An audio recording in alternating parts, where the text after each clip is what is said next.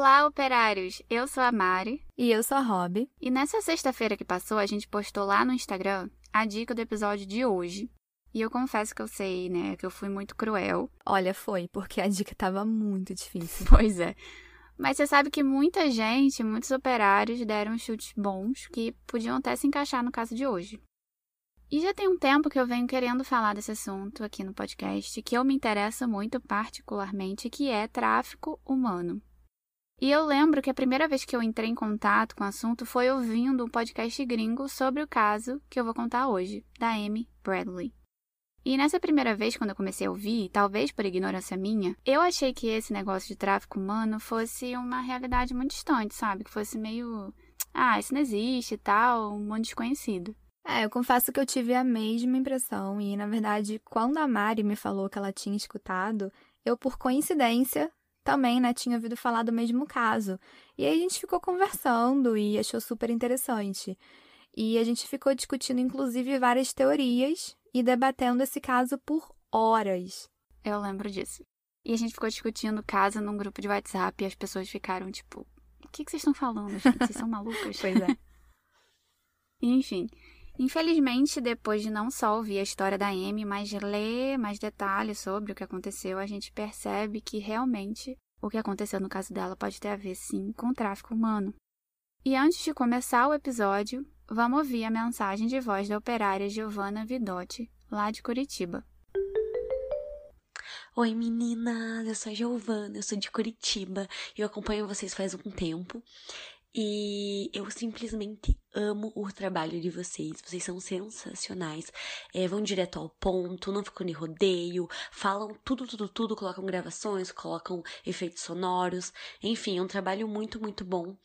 E é o que me acompanha indo pro trabalho todos os dias. Muito obrigada e continuem. Muito obrigada pela mensagem, Giovana. A gente também adora os efeitos sonoros. No caso de hoje, tráfico humano ou pesadelo em alto mar.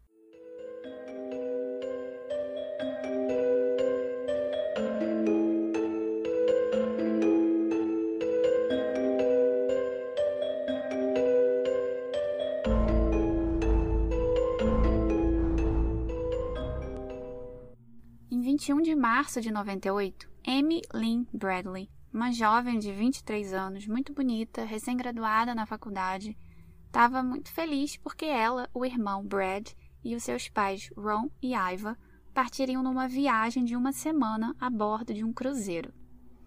Então era tipo a viagem em família, né, para comemorar a formatura dela, o fato dela estar tá iniciando a vida.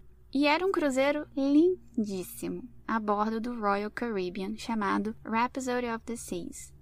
E eu não sei se a Rob já fez algum cruzeiro, você já fez, Rob? Eu já fiz. Sério? Pra onde? Eu já fiz um que foi Rio Bahia. Ai, que legal. Então, é uma experiência de fato muito legal. E tudo uhum. no navio é muito glamuroso, né? Parece que você tá num filme. A bordo do navio tem mil atividades para fazer. Tem cassino, boate, jantares lindos, piscina, academia e aquele mar maravilhoso à sua volta. É, mas lembrando que o cassino em si só abre quando o navio sai das águas brasileiras. Sim, é um momento aguardado pelo navio inteiro. Porque aqui é proibido. Então, quando o navio sai do território brasileiro, entra em águas internacionais e o cassino abre. Enfim, lembrando que as fotos e vídeos desse caso já estão no nosso Instagram, arroba podcast Fábrica de Crimes, inclusive a foto desse cruzeiro. E era essa empolgação que a Amy devia estar sentindo, mas não no início, quando a ideia foi proposta para ela, porque eu li que ela ficou meio assim de ir. Essa ideia de ir num cruzeiro no meio do mar não era muito confortável para ela. E eu não sei se era a primeira vez dela a bordo de um navio, mas certamente foi a última. Então, como eu falei, eles iniciaram o cruzeiro no dia 21 de março de 98. Partiram de San Juan, em Porto Rico, que aliás eu vi algumas fotos, é um lugar lindíssimo, com destino a Curaçao. Então, basicamente, era um cruzeiro pelas ilhas do Mar do Caribe. O tempo estava lindo, agradabilíssimo. O mar estava aquele azul piscina, era um clima de festa e ao mesmo tempo de relaxamento. É, pelo que você está falando, parece que são as férias perfeitas, né? Sim, pelo menos até o dia 24 de março. Porque no dia anterior, no dia 23, a família estava lá aproveitando normalmente o dia deles, as atividades do navio, piscina, almoço, e à noite eles foram jantar. E como eu falei antes, tudo num cruzeiro é glamouroso. Então, todas as noites, geralmente, eles preparam jantares temáticos e todo mundo se veste como se fosse um, um jantar de gala. E vai todo mundo chique comer, né? E depois que eles jantaram, ela e o irmão e os pais foram para a boate do navio, onde tinha uma banda tocando ao vivo.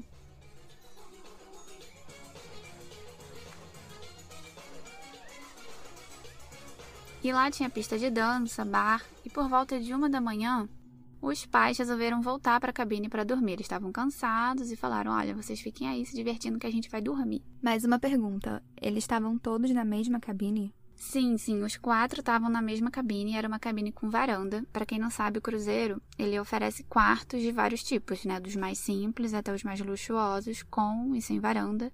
E o deles, no caso, tinha varanda que dava para o mar. E essa varanda tinha uma mesa, cadeiras, enfim. Então ela e o irmão ficaram lá na boate se divertindo até tarde.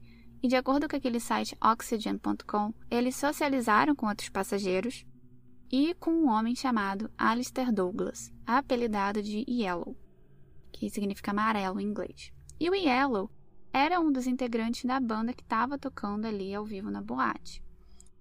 Só que a Amy já tinha comentado com o irmão que esse tal de Elo estava dando em cima dela. E aqui um parênteses, no site drphil.com, a mãe da Amy relatou que percebeu que ela chamava muita atenção de alguns tripulantes, né, de alguns funcionários do navio. Em entrevista, a mãe dela disse que em um desses jantares, um garçom chegou para ela, perguntando onde estava a Amy. E a mãe achou aquilo esquisito e perguntou por quê. E ele respondeu que queria levar a Amy para comer num restaurante chamado Carlos and Charles, que é tipo uma cadeia mexicana de restaurante. Cara, como assim, né? É um pouco íntimo demais, eu acho. Pois é, e ela achou isso estranho. E quando a Amy voltou para a mesa, ela comentou com a filha e a Amy teria respondido o seguinte: que achou a tripulação esquisitíssima e que não ia em restaurante nenhum com garçom. Enfim, voltando para a festa na boate, em algum momento a Amy resolveu ir embora. E já no dia 24, de acordo com o New York Times, uma câmera do navio gravou o irmão Brad retornando para o quarto às 3h35. E cinco minutos depois, a Amy. E os dois entraram no quarto, ficaram conversando lá na varandinha durante algum tempo, enquanto os pais dormiam. Por volta de 5h15, mais ou menos da manhã, o pai, Ron, a acorda e vê a filha adormecida na varanda, o filho dormindo na cama, e ok, ele ficou tranquilo. Então ele voltou a dormir. Só que quando ele acordou de novo, umas seis horas da manhã, nesse momento a Amy não estava mais na varanda dormindo. E daí ele se levantou e pensou: ah, ela deve ter ido dar uma esparecida no deck e tal. Chegando lá, ele não encontrou a filha. E aí ele não sabia o que pensar, né? Porque segundo ele, a Amy não era de desaparecer sem deixar algum recado sem avisar. Então, às sete da manhã, ele acorda a esposa, a Aiva. Diz a ela que não está conseguindo achar a Amy. Ele percebeu que ela tinha saído do quarto sem os sapatos e que tinha levado cigarro e um isqueiro. Nesse momento, eu creio, né, que bateu um desespero coletivo, né? Os pais e o irmão começaram a procurar por ela pelo navio. E eu não sei você, mas quando eu fico nervosa e apreensiva, dá para ver na minha cara. Sim. E com certeza o semblante dos três era esse, né, de nervosismo. E enquanto eles procuravam a Amy, um desses integrantes da banda se aproximou do Brad, do irmão, e disse o seguinte: Sinto muito pela sua irmã. Tá, mas como que esses caras da banda sabiam o que, que tinha acabado de acontecer com a Amy? Então, naquele momento, quando ele ouviu isso, o Brad ele não ligou uma coisa na outra. Né? Ele não pensou, ah, como é que esse cara sabe do sumiço da minha irmã? Porque até então só os três realmente sabiam, né? E lá pela hora do almoço, depois de várias buscas pelo navio, o capitão foi falar com a família. E ele disse que a Amy não estava no navio, que eles procuraram em tudo quanto é canto, mas que não acharam ela. E aí os pais dela falaram: "Ah, então o senhor distribua uma foto para os passageiros porque ela está desaparecida". E eles fizeram uma descrição completa da Amy. Eles falaram a cor do cabelo, a pele, a altura. Ressaltaram que ela tinha algumas tatuagens. Por exemplo, eu li que ela tinha um lagarto de tatuagem e uma outra que era um diabo da Tasmânia com uma bola de basquete.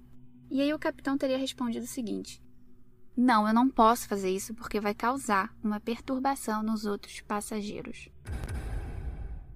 E aí o pai da Amy começou a passar muito, muito mal. Ele começou a vomitar de nervoso.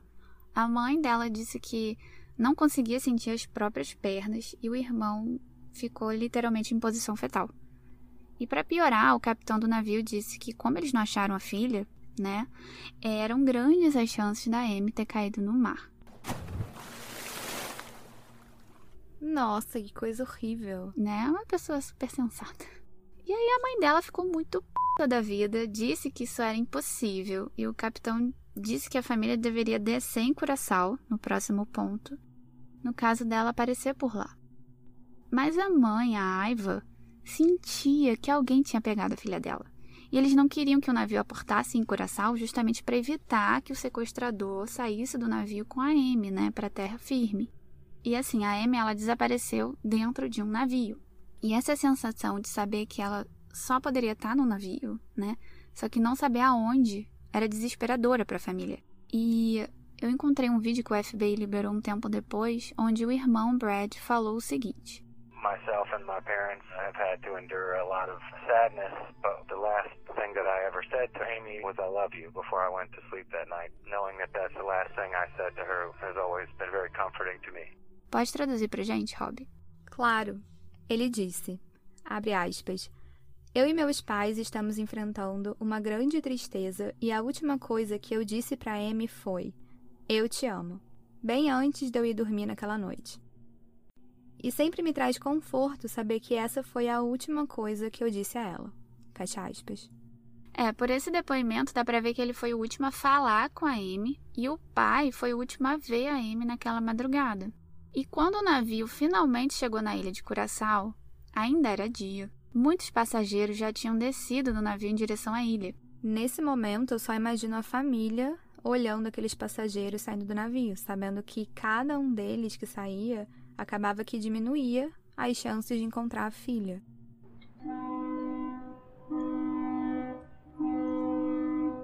E nesse momento eles perderam o controle total da situação, né, com a movimentação daquelas pessoas. E mesmo tendo implorado para o capitão não deixar ninguém descer, ele, tipo assim, ignorou os pais. E é difícil controlar todo mundo. São, é muita gente que cabe no navio. E eu não tenho ideia de como ela sairia escondida, mas também não seria algo impossível de se fazer. E nesse momento, os pais se viram diante de uma situação que eles não sabiam como lidar, qual era o protocolo, e se eles continuariam no navio ou se desceriam em Curaçao para procurar a filha. Enfim, todo mundo, você imagina, de férias, feliz, se divertindo, e a família Bradley desesperada, sem saber o que fazer. E eles tomaram uma decisão. Pegaram as malas, desceram do navio e resolveram pedir ajuda lá na embaixada americana. E acabou que eles ficaram por lá. O navio foi para o próximo ponto, a próxima ilha, e o FBI só foi intervir no caso dois dias depois, nessa outra ilha. E os pais acompanharam os agentes nessa primeira busca. E no primeiro dia, eles fizeram uma busca no porto, nas águas perto dessa ilha, e nenhum corpo foi encontrado. E os investigadores sabiam que a Amy é, sabia nadar muito bem, porque durante a faculdade ela tinha feito parte da equipe de natação. E quando nada foi encontrado, a suspeita de sequestro só crescia, né? E essa investigação era muito complicada porque uma possível cena do crime no navio não foi preservada pela tripulação do próprio navio.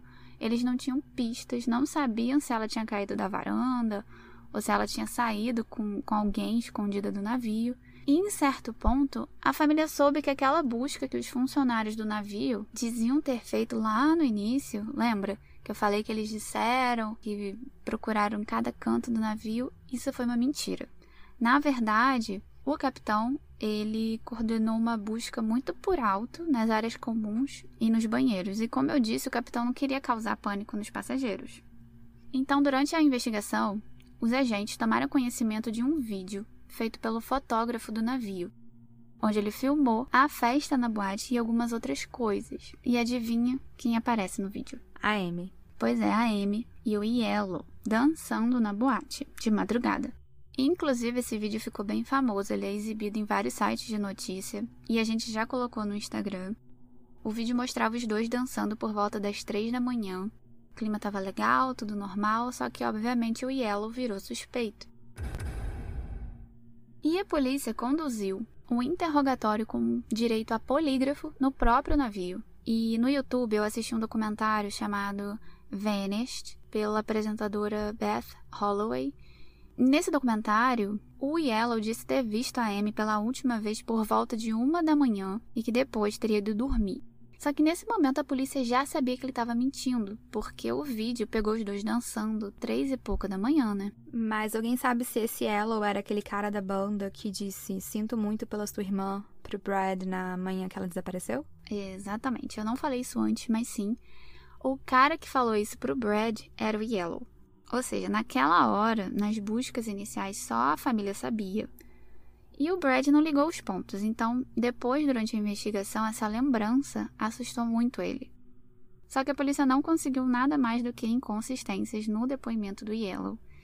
E sim, isso foi muito frustrante. É, bem frustrante mesmo, porque, na minha opinião, esse Yellow é bem suspeito. É, porque não tem como. Não tem por que mentir, né? Que ele tava dançando uma da manhã e foi dormir. E, na verdade, no vídeo ele tava dançando com elas três. E tem mais um detalhe que eu não falei, mas eu li que duas meninas contaram para a polícia que por volta de 5h45 teriam visto a Amy no bar da boate com Yellow e viram ele dar uma bebida preta para ela, que podia ser café, e até estar tá batizada, né? Tá, peraí. Então, pelo que eu anotei aqui na linha dos acontecimentos, seria uma da manhã, os pais foram para a cabine dormir. Sim. 3h35, o irmão é visto pela câmera indo para o quarto, e cinco minutos depois, a Amy também é vista indo para o quarto.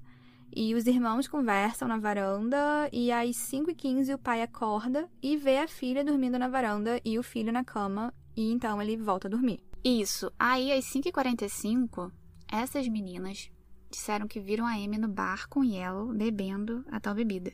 E aí, depois, às 6 da manhã, o pai acorda de novo e não vê mais a Amy no quarto. Exatamente e o pai procura por ela e às sete acorda a Aiva para ajudar nas buscas. E só um comentário, a Robbie fez umas anotações, né, dessa linha do tempo, a gente vai colocar também lá no Instagram. E assim, desde o horário que o pai viu a Amy na varanda até a hora que a Amy foi vista no bar com Yellow, no mínimo, no mínimo se passou meia hora.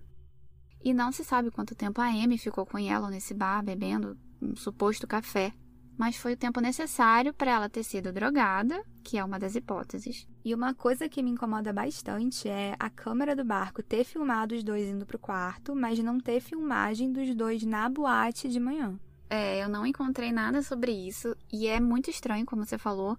Quase como se algum funcionário tivesse descartado a filmagem ou como se não tivesse câmera na boate, né?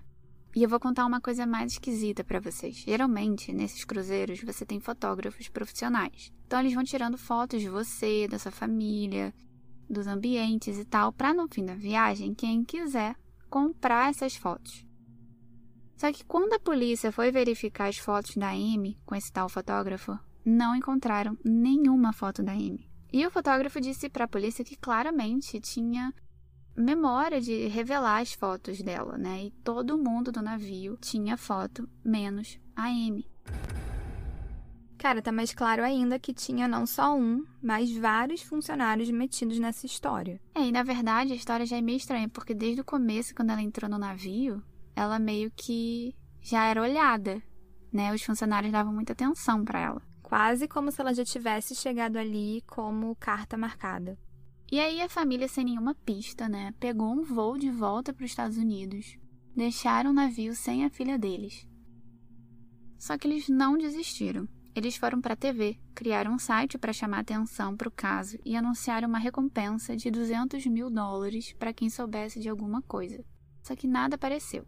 Até que, quatro semanas depois, o Ron e o Brad resolveram voltar para a ilha de Curaçao e continuar a busca pela filha e pela irmã. Eles levaram uns flyers, sabe, impressos com a foto e informações da Amy, andaram pelas ruas falando com as pessoas, colaram os papéis nos postes, até que um homem abordou a família e disse que reconheceu a Amy pelo cartaz. E esse homem era um taxista que estava no ponto naquela manhã que ela desapareceu. Viu ela correndo em direção ao carro, perguntou onde tinha um orelhão e ele apontou para ela a direção do telefone. E esse homem ainda disse que não esqueceu disso porque ele olhou bem nos olhos verdes e grandes da Amy. E a família deve ter sentido um pouco mais de esperança, né? Depois desse relato. E depois de quatro dias de buscas na ilha de Curaçao, o irmão contou que ouviu claramente a Amy chamando por ele, sabe? De uma forma que só ela chamava. E eles ficaram desnorteados, começaram a seguir uma van branca de onde ele achou que a voz dela vinha. E foi parar essa van, só que só tinha um cara, né? Sozinho, não tinha, não tinha M nenhuma. Nossa, que agoniante isso, né? Tão perto, mas tão longe ao mesmo tempo. Pois é. E depois de uma semana, eles voltaram para casa de novo. Só que no meio da viagem de volta, quando eles estavam em Miami fazendo conexão, a Aiva ligou para eles e deu uma notícia horrível. Ela disse que a polícia de Coração ligou para ela dizendo que eles tinham achado um corpo de uma mulher com as mesmas características que a Amy. E aí eles tiveram que esperar a análise da polícia e finalmente o telefone com a resposta toca de novo. Eles atendem e a polícia conta que, na verdade, o corpo que encontraram não era de uma mulher, mas de um homem. E eu não sei se é bom ou se é ruim, mas a busca continuou para a família. E 14 meses se passaram quando um empresário canadense chamado David Carmichael liga para a família dizendo que tem certeza absoluta que tinha visto a Amy em Curaçao e que não queria nenhuma recompensa por isso. Ele relatou que após cinco meses do sumiço da Amy, estava lá fazendo os mergulhos na ilha de Curaçao. E quando ele voltou para a areia para lavar o equipamento dele com água doce, ele viu uma mulher caminhando na praia com dois homens atrás dela. Só que ele conta que essa mulher estava vindo na direção dele, só que ela fez um movimento estranho. Quando ele viu ela vindo na direção dele, ele percebeu que ela apressou o passo, como se quisesse falar com ele. E no minuto que ela se aproximou, os dois homens que estavam com ela agarraram ela pelo braço e desviaram ela para um café que tinha ali do lado, né, na beira da areia. E o David percebeu que alguma coisa estava muito errada, foi atrás deles no café e de longe ele percebeu que a mulher tinha uma tatuagem de lagarto e outra de diabo da Tasmânia com uma bola de basquete. E a família dela ficou chocada, e eles dizem que acreditam 100% no David, que de fato ele chegou a ver a filha deles. Isso é uma coisa agoniante, porque ele não conseguiu fazer nada, né? Só que não para por aí. Três meses depois, uma outra pista apareceu. Um homem chamado Frank Jones, que se dizia ser um investigador particular especializado em tráfico humano, entrou em contato com a família. E ele disse para a família que a Amy tinha sido vítima de uma quadrilha especializada em tráfico humano ele falou que podia resgatar a Amy, montar um esquema com alguns homens para tentar trazê-la de volta da ilha. Inclusive, ele chegou a mandar fotos para a família de uma mulher na praia de Curaçao com tatuagem de lagarto de, e do diabo da Tasmânia. E a mãe da Amy teve certeza que era filha dela naquelas fotos, né? Só que para o Frank montar essa operação de resgate, a família teria que pagar mais 100 mil dólares, além daqueles da recompensa. E o pai então pega esse dinheiro emprestado com o ex-patrão dele para pagar o Frank. E ao mesmo tempo, o pai da Amy, querendo saber se esse Frank ia fazer o trabalho direito, ele mandou para a ilha, em 1 de novembro de 2000, um cara da sua própria confiança chamado Tim. E esse Tim ficaria de olho no Frank. E depois de algumas horas que o Tim estava lá na ilha de olho no Frank, ele liga para o pai da Amy e diz assim: Olha, esse tal de Frank tá aqui se divertindo, bebendo todas e festejando. Não tá atrás da sua filha e nem montando operação nenhuma. E aí, a família descobriu que esse cara, o Frank, na verdade, não era nem investigador, nem detetive particular. E que aquelas fotos que ele tinha mandado para a família eram fakes. Isso me deixa bem irritada porque ele literalmente se aproveitou do desespero da família para pegar o dinheiro, né? Exatamente. Em fevereiro de 2002, o Frank Jones foi preso, condenado a devolver todo o dinheiro para a família. E assim, o pior não é nem o dinheiro perdido, né? Mas como a mãe disse na entrevista, o tempo perdido. O tempo que ela poderia ter usado para tentar encontrar a filha dela. E a história não para por aí. Um marinheiro da Marinha Americana, que estava a serviço lá na ilha de Curaçao, contou ter visto a Amy num bordel. Só que ele contou isso dois anos depois, quando o bordel nem existia mais. E ele não falou nada na época por quê? Então, porque, segundo ele, ele estava a serviço. E ele não poderia estar num bordel estando a serviço, entendeu? Da Marinha. Ele tinha medo de ser pego, de dar algum problema para ele. Só que ele falou que num bordel essa moça se aproximou dele e disse: Oi, eu sou a Amy Bradley, me ajuda, eu não consigo sair daqui. E aí veio um homem e agarrou, tirou ela dali. É, isso é muito triste, né? Tiveram vários avistamentos dela, mas ninguém conseguiu ajudar nada. Pois é, muito agoniante, porque as pessoas veem ela e ela não consegue sair dali, né? Ela não. É muito agoniante saber que ela ficou tão perto da liberdade nesses momentos. E mais quatro anos se passam até que uma outra pista surge. E dessa vez foi um anônimo que enviou algumas fotos achadas online de uma mulher que parecia muito com a Amy. Sim, a gente colocou no Instagram do Fábrica e parece mesmo a Amy. Então, essa foto é muito famosa. E eu diria que nessa foto ela tá mais velha, com um semblante triste, como se ela tivesse passado por muita coisa. E a própria mãe reconheceu ela nessas fotos. E essas fotos estavam nesse site de prostituição do Caribe. Os pais levaram então essas fotos para a polícia americana e um especialista confirmou que era um match perfeito, que era de fato a Amy, e ele disse até que podia apostar a carreira dele nisso. E esses investigadores pegaram o site para tentar descobrir o IP, né? Só que não deu em nada de novo. É, os pais mais uma vez recorreram à mídia na esperança de que alguém ajudasse. E uma outra dica veio da ilha de Barbados. Uma moça chamada Judy, que estava viajando com o marido para Barbados de férias, ela estava fazendo compras numa loja de departamento local. E durante essas compras, ela teve que usar o banheiro da loja. E a Judy conta que quando ela entrou e sentou no vaso sanitário, ela ouviu a porta do banheiro se abrindo e alguns homens entrando com uma moça e nesse momento ela conta que ela ficou apavorada, porque era um banheiro feminino e tinha mais de um homem ali, né? Com essa moça. E ela não sabia como reagir. Ela levantou os pés e se encolheu no vaso para que eles não vissem as pernas por baixo, sabe? Uhum. E ela ouviu esses homens ameaçando a moça que estava com eles. Falaram algumas coisas em tom de ameaça. Saíram e a moça ficou sozinha na pia.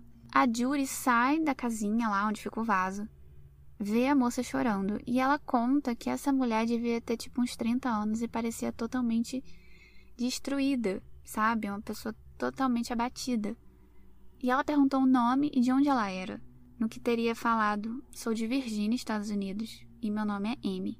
Depois disso, os homens começaram a fazer uns barulhos, tipo apressar, vambora, sai desse banheiro.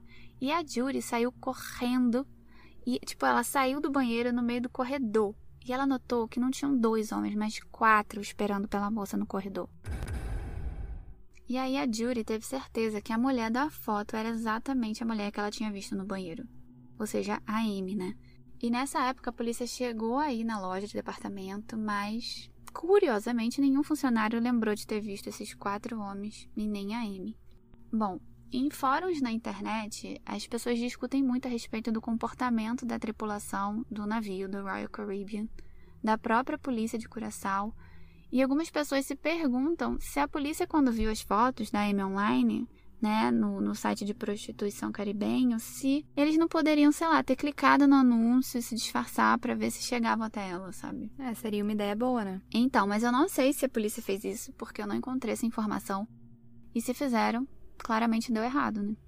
E o que tudo indica é que a Amy foi de fato levada para essa rede de tráfico sexual. E de acordo com o que eu li, o tráfico internacional de pessoas é sim uma realidade, ela existe. É bem triste e existem várias redes dentro dela. Então tem tráfico para trabalho forçado, sexual, tráfico de órgãos. E é muito assustador porque às vezes você nem precisa sair da sua casa para ser aliciado, né? Digamos assim. O aliciador é quem trabalha nessas redes. Eles atuam de várias formas, inclusive online. Né? Não é o caso da M, mas é uma outra forma de aliciamento. Então, todo e qualquer cuidado na internet é muito pouco. E durante a pesquisa para esse caso, eu me deparei com alguns números bem assustadores. Então, de acordo com o site safehorizon.com, cerca de 24,9 milhões de pessoas no mundo são vítimas de algum tipo de trabalho forçado e exploração sexual.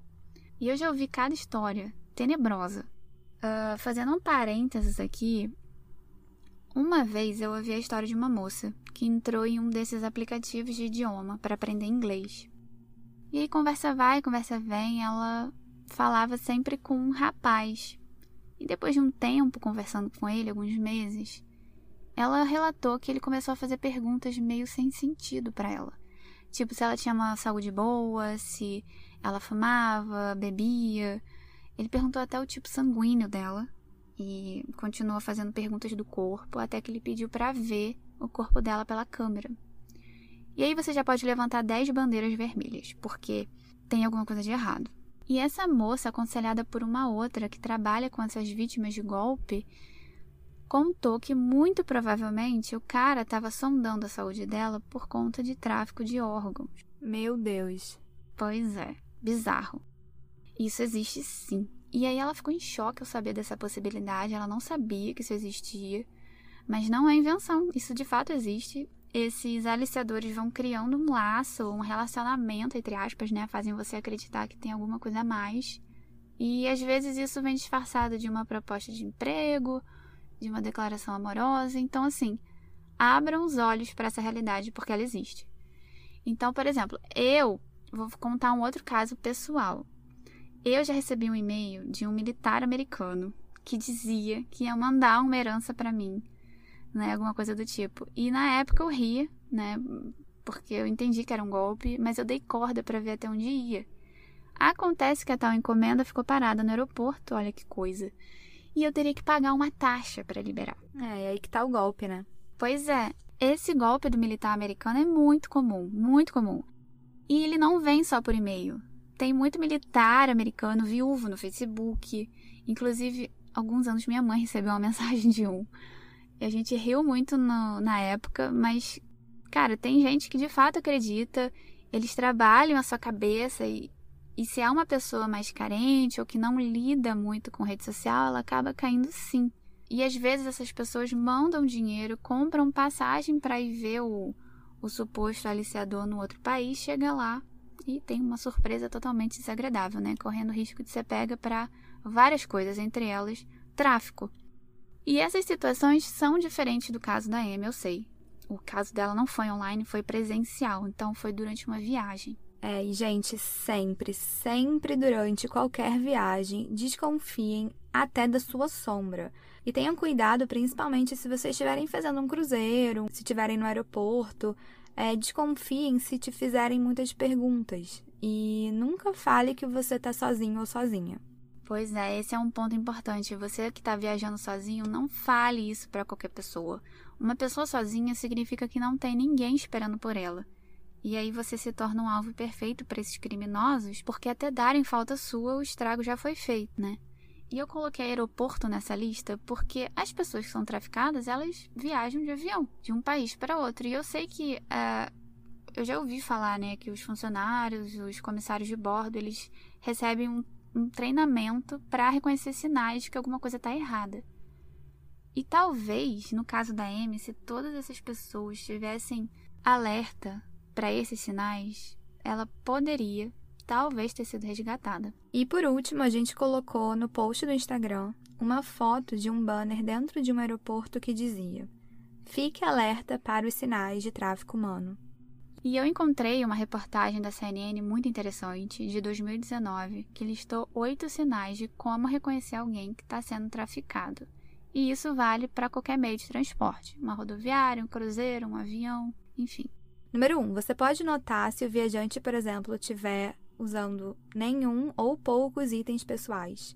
Vítimas podem não estar muito bem vestidas, tipo, com roupas que não são compatíveis com seu tamanho ou apropriadas para o clima do lugar. Número 2. Caso você note uma pessoa viajando sozinha e que não saiba muito bem os detalhes do destino ou quem vai encontrar, desconfie. Traficantes usam várias técnicas para evitar levantar suspeitas para as autoridades. Então, alguns optam por não falar para as vítimas para onde estão levando elas, qual é o suposto trabalho que foi prometido. Número 3. Acontece muito de um traficante comprar uma passagem para a vítima dizendo que ela está indo a trabalho, tipo de modelo, de maquiadora, etc., e que vai estar tá lá no destino esperando por ela. Número 4. Algumas vítimas têm tatuagens com símbolos como código de barra, coroas, bolsa de dinheiro e algumas frases que mostram que aquela pessoa pode ser propriedade de alguém. E é claro que isso não é um indicador forte, muita gente tem tatuagem, mas geralmente aliciadores marcam as vítimas com sinais desse tipo. Número 5. Geralmente esses traficantes, eles orientam as vítimas o que, que elas devem dizer ao passar pela imigração. E aí o papo delas pode parecer um pouco um script, né? Ou então pode conter algumas inconsistências. Número 6. Se você perceber uma pessoa que parece não ter um trânsito livre, digamos, no aeroporto, numa rodoviária, que sempre tem alguém do lado controlando os movimentos, desconfie. Número 7. Os traficantes parecem ter medo ou receio do pessoal da segurança, da polícia e da imigração. Número 8. Por último, quando se trata de crianças, é, uma criança que está sendo traficada, de acordo com a CNN, para fins de exploração sexual, por exemplo, pode ser vestida de forma sensual. Pode parecer meio off, como se ela tivesse sido drogada ou alcoolizada. Então, é bom reparar se ela aparenta estar abatida, malnutrida ou se apresenta sinais de abuso físico, como machucados, pancadas, etc. Enfim, é importante ficar alerta o tempo todo com si próprio, né, e com as pessoas à nossa volta. É, e é como a gente sempre fala aqui, né? Não confie em ninguém, só em dogs. e gatinhos. Esse assunto, claro, ele é muito extenso, eu gostaria de falar muito mais. Talvez eu traga mais episódios sobre esse assunto. E lembrando que tem episódio novo aqui no Fábrica, todo dia 1 e 15 do mês. E se você quiser deixar uma avaliação com 5 estrelinhas pra gente, a gente não vai reclamar. Isso aí.